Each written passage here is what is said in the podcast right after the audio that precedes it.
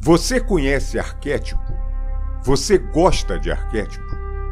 Olá, pessoal. Meu nome é Cláudio César. Bem-vindo ao Arquétipo Boania Podcast.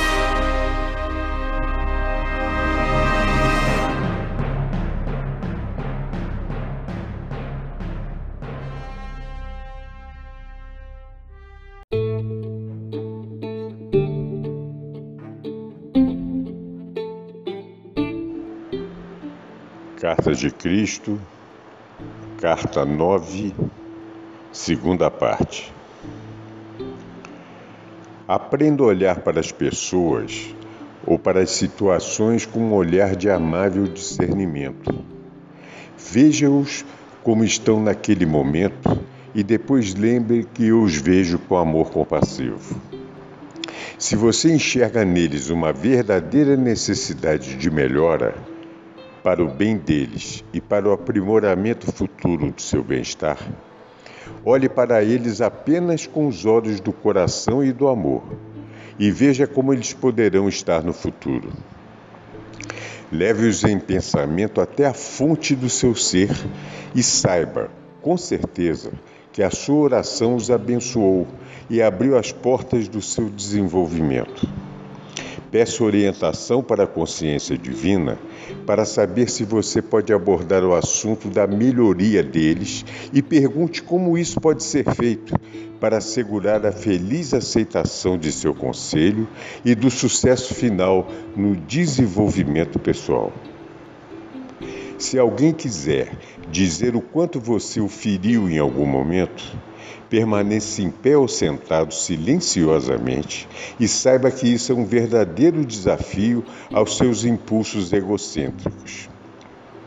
Esse é o seu grande momento, o seu maior teste.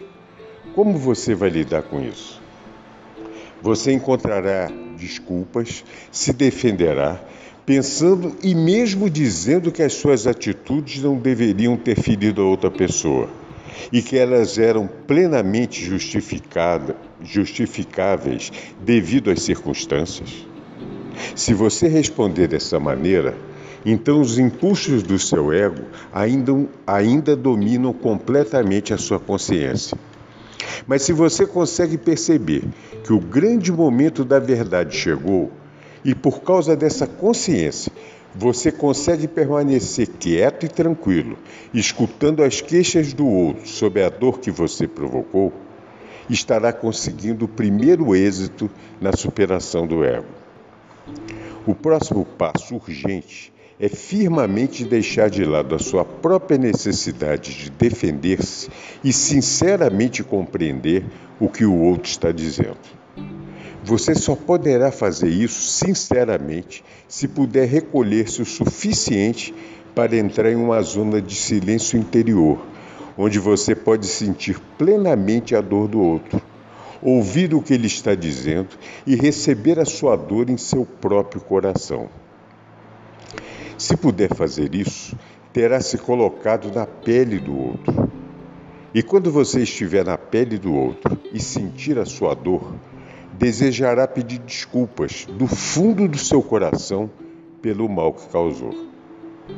A dor que causou sem saber e de forma inconsciente será a sua dor, e você não descansará até que tenha conseguido, conseguido, através de palavras amorosas, eliminar o último resíduo de dor da consciência do outro. Você então terá curado a ferida e essa também será eliminada do seu sistema eletromagnético de consciência. Você terá alcançado uma grande vitória sobre si mesmo.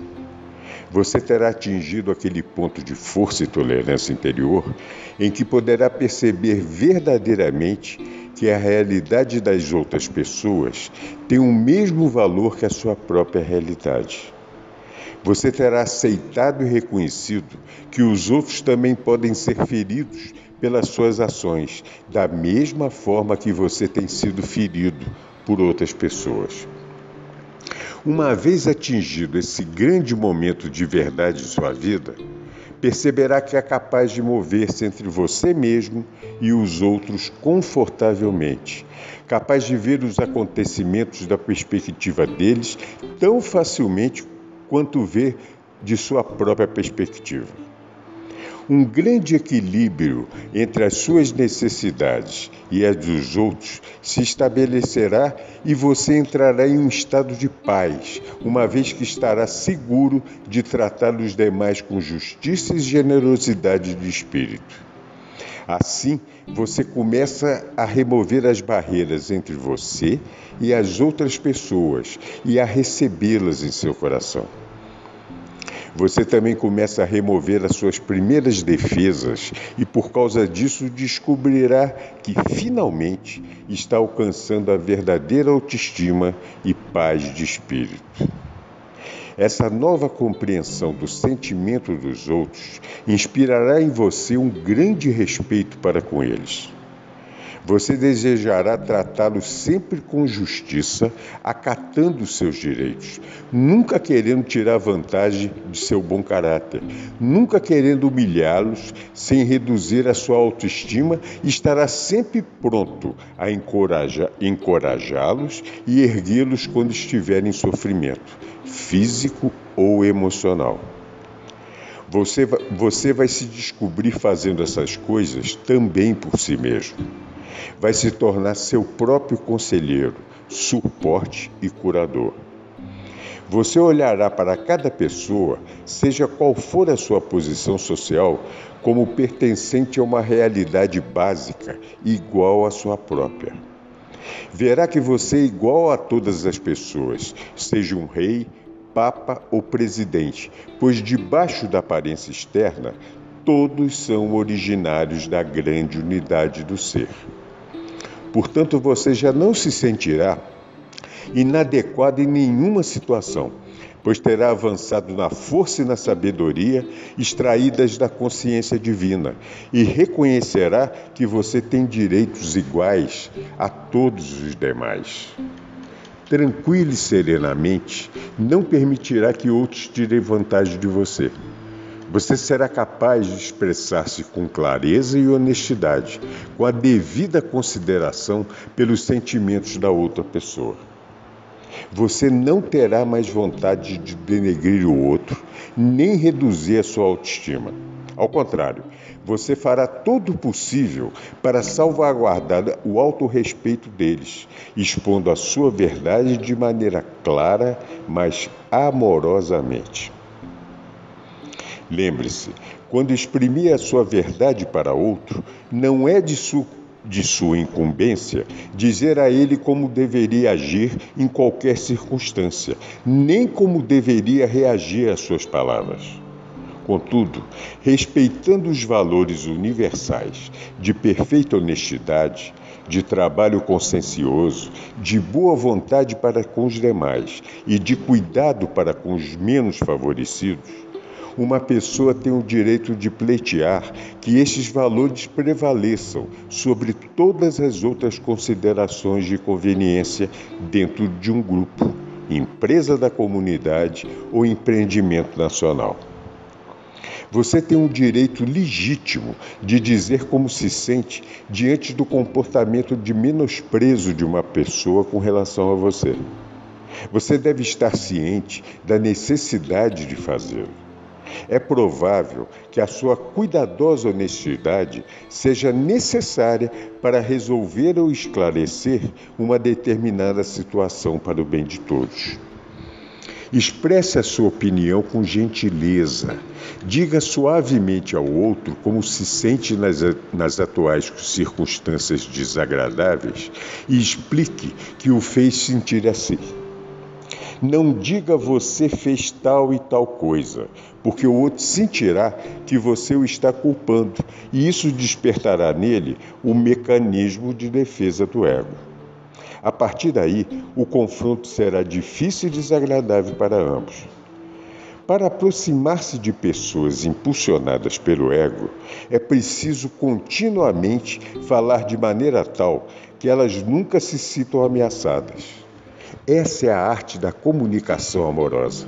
e você só pode aprendê-la por erros e acertos e prática constante.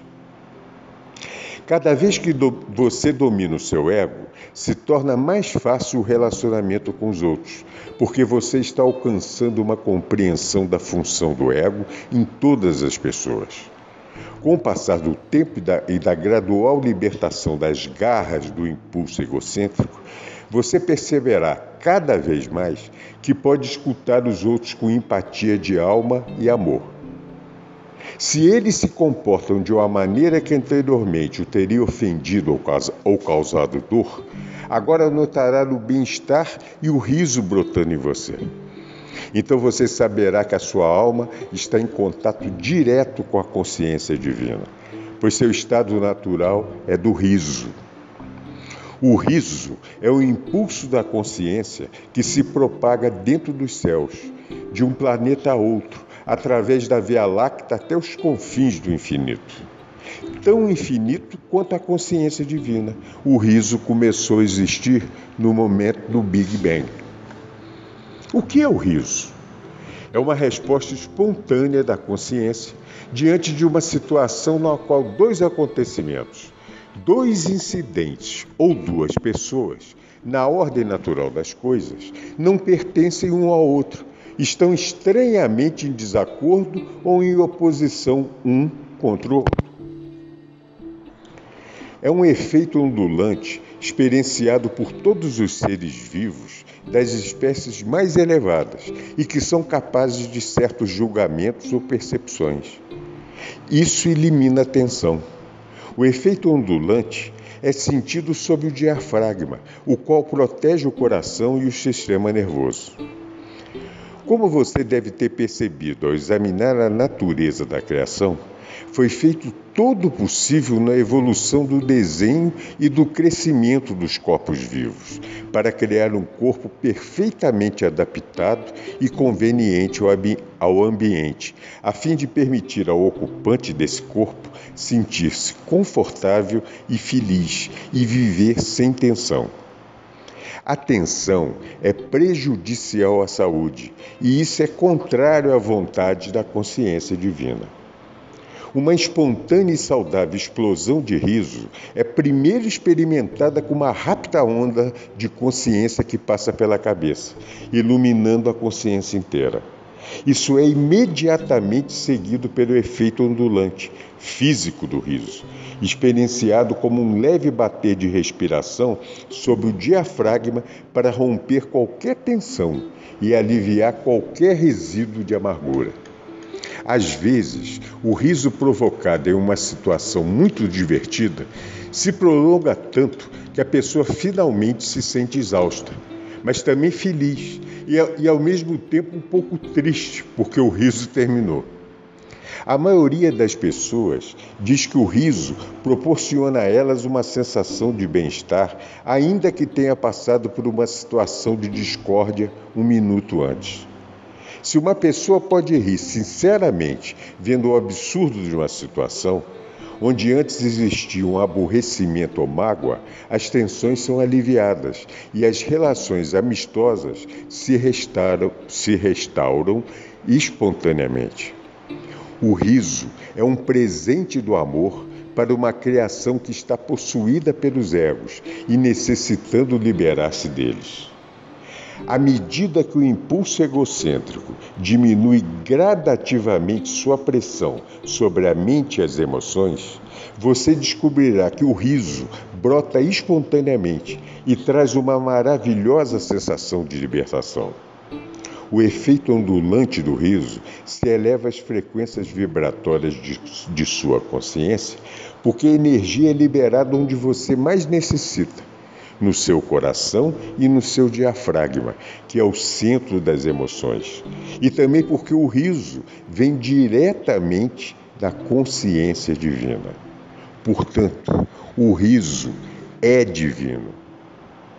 O riso é sua criança interior. Enquanto você lê essas cartas, medita e seus níveis de frequências vibratórias de consciência se elevam. Você se descobrirá que os velhos padrões mentais já não estão confortáveis em sua mente. Você buscará formas de expulsá-los de sua consciência. Conforme você vai elevando-se espiritualmente e deseje cada vez mais desfazer-se dos inconvenientes impulsos humanos egocêntricos, os conflitos em suas sensibilidades se tornarão mais penosos e você pedirá por alívio. Perceberá então que quando se volta para a consciência divina e pede ardentemente por assistência divina, a ajuda vem com certeza. Você se livrará dos pensamentos e reações indesejáveis e descobrirá que o riso se torna cada vez mais espontâneo. Descobrirá também que as, que as tensões são suavizadas e que seus pensamentos se tornam mais leves, que suas relações são mais fáceis, mais cuidadosas, muito mais apreciativas, que você está mais consciente da vida em si e de tudo que ela tem a oferecer em visão e experiência.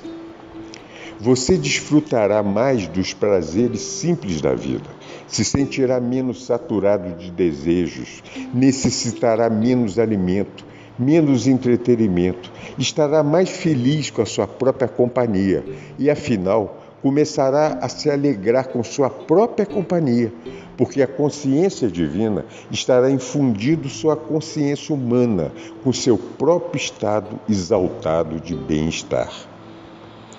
Pouco a pouco, você retornará à sua condição de criança que vê o mundo com um olhar feliz e curioso.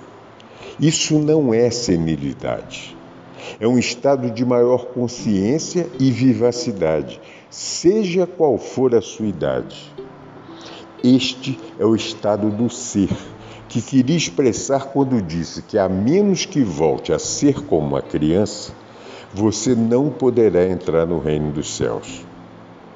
Na realidade, eu disse que quando você entra no reino, no reino dos céus, torna-se uma criança, uma criança cheia de deslumbramento e alegria. Eu dei ao mundo essas cartas para aqueles que as leiam e as absorvam possam finalmente entrar no reino dos céus e alcançar aquele estado de alegria que vem da pureza da mente e da inocência. Sobre exercícios espirituais. Se as pessoas disserem a você para fazer exercícios espirituais e imaginar certas condições, Esteja certo de que, se você seguir essas instruções, apenas ficará enraizado a dimensão material do ego. A imaginação não tem nada a ver com o espírito. A imaginação é o exercício da sua própria consciência humana que você deveria procurar transcender, elevando-se a níveis superiores de consciência espiritual. Esses níveis não são os da imaginação, e sim os da realidade. Os níveis espirituais normais de frequências de vibração da consciência espiritual. As frequências espirituais são aquelas da consciência espiritual divina e não as da imaginação mental terrena. Portanto, tenha cuidado com aquele que aceita somente como mestre. Somente a absoluta quietude e o silêncio de sua consciência abrirão a porta para a entrada da consciência divina em sua mente. E isso é o que todo mundo deveria estar buscando. Se você tem sede e necessita beber água, por que imaginar que está à margem de um lago? Vá até o lago e beba um pouco d'água pura e refrescante. Digo novamente a imaginação não é espiritual, é o exercício de sua vontade no seu nível atual de consciência. Sobre o racismo. Para, que, para você que chegou à compreensão da verdade referente a quem você é realmente, quero falar sobre a preocupação mundial relativa ao racismo.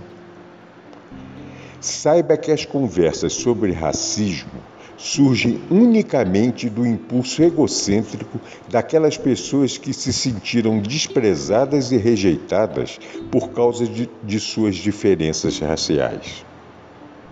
Esses sentimentos estão tão profundamente enraizados no eu que não importa a maneira como as circunstâncias mudem e façam as vidas dessas pessoas progredirem, tornando-se inclusive personagens de grande importância no cenário mundial. Sempre permanecerá nelas um sentimento de inadequação e um ressentimento contra as pessoas que primeiro as fizeram sentirem-se inferiores.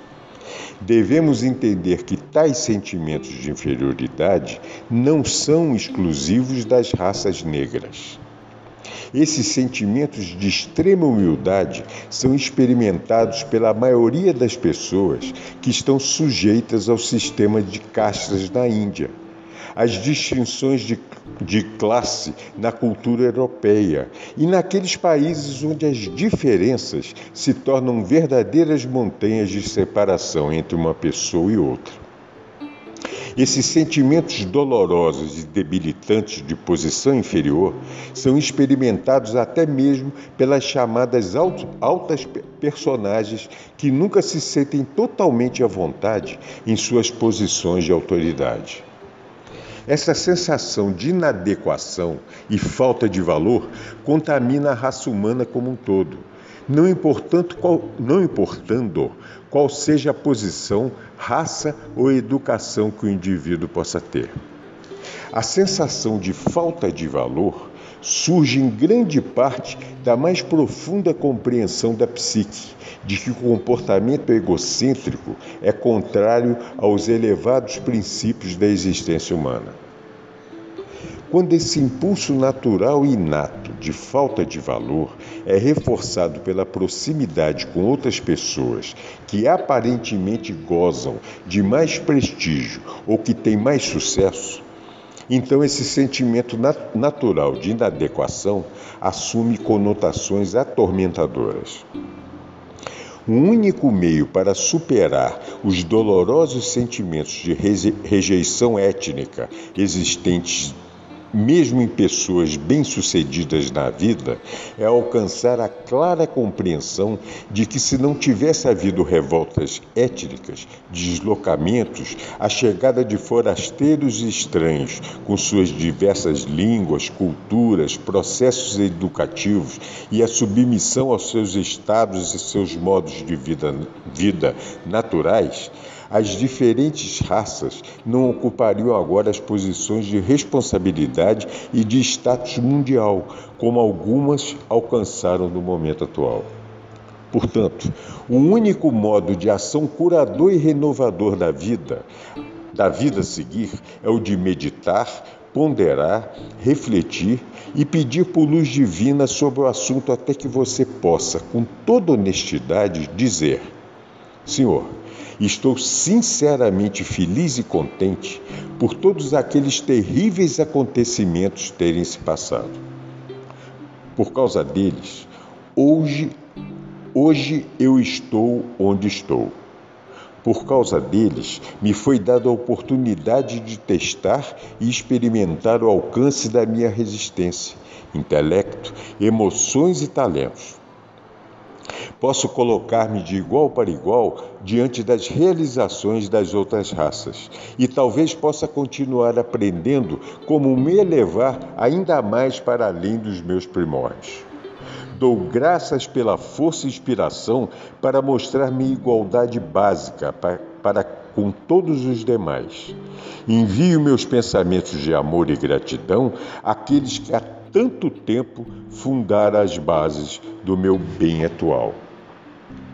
Você também pode refletir a respeito do fato de que era inevitável, segundo as leis da existência, que aqueles que tiveram conexão com o comércio de escravos e outros acontecimentos trágicos ou que foram responsáveis pela dor e tortura de outros seres humanos, voltariam à vida futura como membros das raças oprimidas e sofreriam terrivelmente.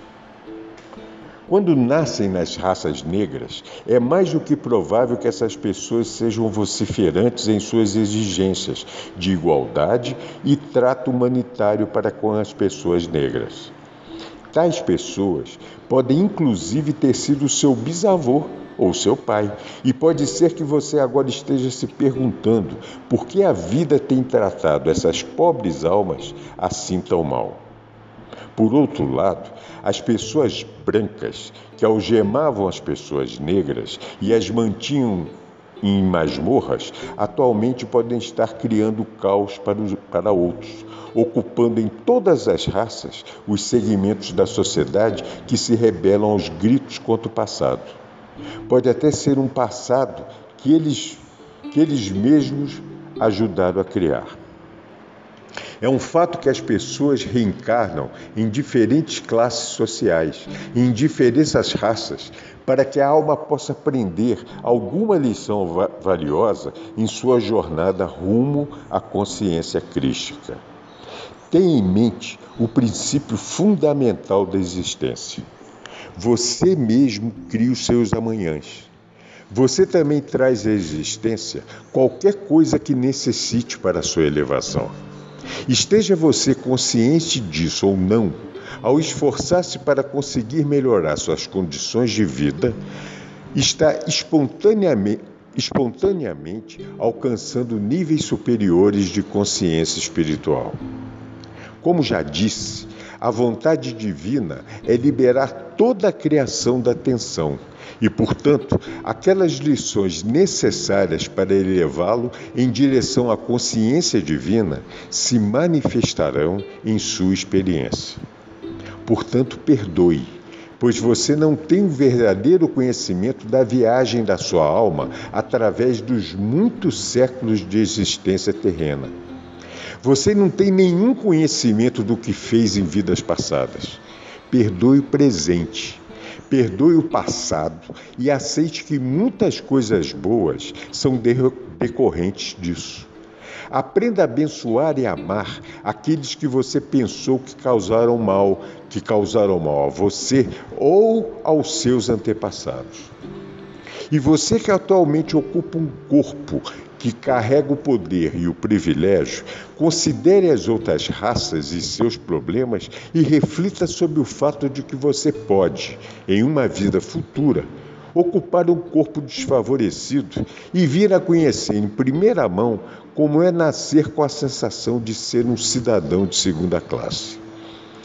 Reflita também sobre as suas vidas passadas, Pondere o que você possa ter feito ou deixado de fazer para que se encontre na, na sua situação atual.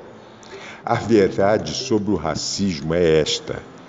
Cada uma das entidades vivendo sob o sol descende da consciência divina, de uma forma ou de outra. Nas raízes mais profundas de cada ser, todos estão unidos na mesma unicidade. Então, onde estão as diferenças? Elas surgem do desenvolvimento das espécies, da genética, do condicionamento, dos ensinamentos tradicionais, dos costumes, dos hábitos familiares e educacionais para relacionar-se com os outros e nas diferenças de padrões de pensamento. Não é a cor da pele que os divide uma criança pequena de qualquer raça ou cor, pela sua inocência e espontaneidade de autoexpressão, será bem aceita no coração da maioria dos adultos. É a consciência que os divide e que é sentida em cada nível do seu ser. Por todos vocês são, apesar dos corpos materializados, formas de consciência, expressando padrões de consciência e formas de consciência, recebendo padrões de consciência dos outros. A consciência de cada indivíduo é a sua realidade, não a sua pele ou aparência. E é a consciência das pessoas que atrai ou rejeita os demais. Vocês podem ter certeza de que seu senso de diferença racial somente será superado quando seus padrões de pensamento mentais e emocionais estiverem em harmonia e quando os valores pelos, pelos quais escolheram viver diariamente forem os mesmos. Até que chegue esse momento, é inútil que as pessoas se aborreçam umas com as outras devido às diferenças raciais. Elas são próprias da condição humana. Se você quiser ser completamente aceito por outra raça, tem que mudar os seus valores, suas percepções, suas ideias, seus modos de vida e a forma de relacionar-se, a fim de assemelhar-se com as pessoas dessa raça. As diferenças raciais então morrem de morte natural. Se você não está preparado para assumir a consciência da, da raça a qual deseja unir-se, então reconheça, aceite e respeite com amor as diferenças de consciência. Ninguém tem o direito de exigir que você ignore as diferenças. O mais importante de tudo, escolha os padrões mais elevados que o mundo tem a oferecer trabalhe para abraçá-los e utilizá-los, e todas as cores de pele mostrarão uma nova beleza interior a qual ninguém será capaz de resistir. Então todas as pessoas de boa vontade se unirão em perfeita harmonia. A aparência física de cada cor mudará e também se revestirá de uma nova beleza interior. Quando essas cartas tiverem sido distribuídas no mundo inteiro e grupos de pessoas se reunirem para viver segundo as leis espirituais da existência, tais grupos perceberão que estão vivendo vidas harmoniosamente protegidas, ainda que possa existir o caos ao redor deles. Por toda parte, aqueles que se reunirem para aprender como entrar e viver na totalidade do ser, a que chamei o reino dos céus há dois mil anos, descobrirão sem dúvida que suas circunstâncias de vida mudarão. Encorajo-os vivamente a se reunirem aos domingos para conversarem sobre as muitas bênçãos recebidas, agradecerem sinceramente de todo o coração e a, leva, e elevarem suas mentes em louvor daqueles que lhe deu o ser. Meditem juntos para que, através de suas mentes, atraiam a consciência divina, a consciência mundial, a fim de que a natureza do divino possa cada vez mais impregnar a natureza da psique mundial com seu próprio amor transcendente. Esses grupos emitirão uma energia de consciência espiritual que influenciará as energias mentais ao redor.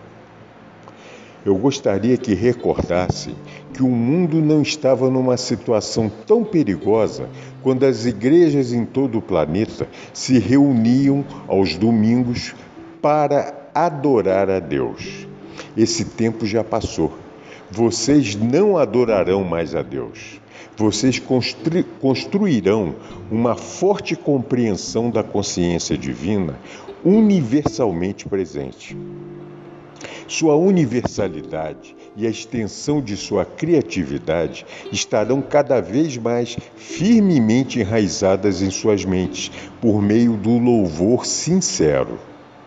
No silêncio e na quietude, vocês se dirigirão à consciência divina e amorosamente a convidarão para tomar posse de suas mentes e de seus corações.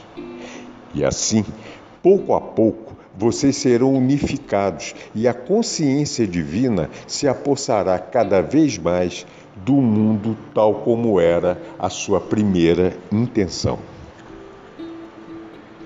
Sobre a reencarnação. Muitos perguntarão como é que no momento da concepção uma alma pode ser extraída da consciência divina e o corpo em si pode ser usado em seu tempo de vida como veículo de autoexpressão pela alma que está pronta para reencarnar. Quando uma alma está pronta para entrar na Terra para o seu período seguinte de aprendizagem terrena, essa alma é atraída para os pais que possam oferecer as condições que permitirão a ela dar o próximo passo necessário para avançar na evolução espiritual. No momento da concepção, a antiga alma impregna a sua consciência pessoal com as vidas anteriores e o progresso espiritual passado, e ela se torna a alma do óvulo fertilizado. Algumas mães, quase que de imediato, se tornam conscientes de sua consciência estranha dentro delas. A nova consciência que a mãe concebeu em seu útero, às vezes afeta profundamente a sua maneira de pensar, a sua gravidez e seu estado de saúde. Uma vez nascido o bebê, a mãe sente que o seu estado normal foi restaurado. As mães sensíveis frequentemente experimentam conhecimento da direção que tomará a vida do seu filho e supõem que esse conhecimento nasceu dos seus próprios desejos para o bebê. A reencarnação não é acidental ou desprovida de um plano consistente dirigindo a sua ação. O propósito é sempre o de proporcionar à alma que realiza sua jornada muitas e diferentes experiências que ampliarão em conhecimento terrenos a bagagem oculta da alma. Isso origina estimulantes e necessárias mudanças de cenários, de personalidade de família, de ambiente, de características adquiridas geneticamente. Porém, o tênue fio da jornada da alma sempre estará enterrado na mente subconsciente e sairá para influenciar a presente encarnação, ainda que a pessoa desconheça isso por completo. Portanto, é possível que as características, os pontos de vista fortemente enraizados ou as ambições apaixonadas venham perpetuando-se de uma encarnação a outra. Às vezes, as ambições são formadas em uma vida e se manifestam com êxito somente na próxima encarnação, em condições inteiramente diferentes. Em tais casos, Antes do renascimento, uma alma deve esperar até que as condições mundiais favoreçam o sucesso de suas ambições ocultas. Se imaginarmos uma alma mergulhando em um tanque vermelho, saindo tingida de vermelho, entrando na vida como uma pessoa vermelha, com todas as características e tendências naturais da raça vermelha, educada desde a infância a viver uma vida vermelha, você compreenderá que essa alma deixa essa vida com muito vermelho em sua consciência. Em seguida, ela mergulhará em um tanque azul e emergirá azul, com todas as características do azul e o estilo de vida das pessoas azuis. Quando partir novamente desse mundo, terá acumulado facetas de consciência azul misturada com vermelhas. Assim acontece, vida após vida, a mesma alma crescendo através de, su de suas diferentes experiências de cores, religiões, posições social, casamentos, sexos, países, política, até que finalmente desperta para tudo o que vem acontecendo e decide que está cansada das diversas combinações de cores e quer somente ascender em direção à luz. Começa então o seu verdadeiro caminho espiritual.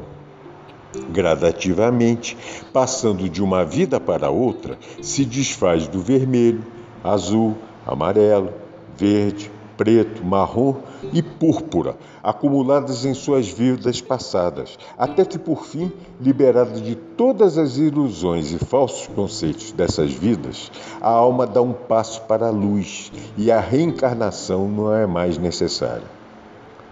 A alma está forte, cheia de recursos, criativa, mas sua individualidade está intacta e ela começa a ascender nos diferentes níveis de luz espiritual para além das frequências vibratórias do mundo. Como disse nessa carta, estou sempre com você. irradiando na consciência a verdade do ser. Quanto mais você ler essas cartas, mais estará consciente da minha presença e do meu amor.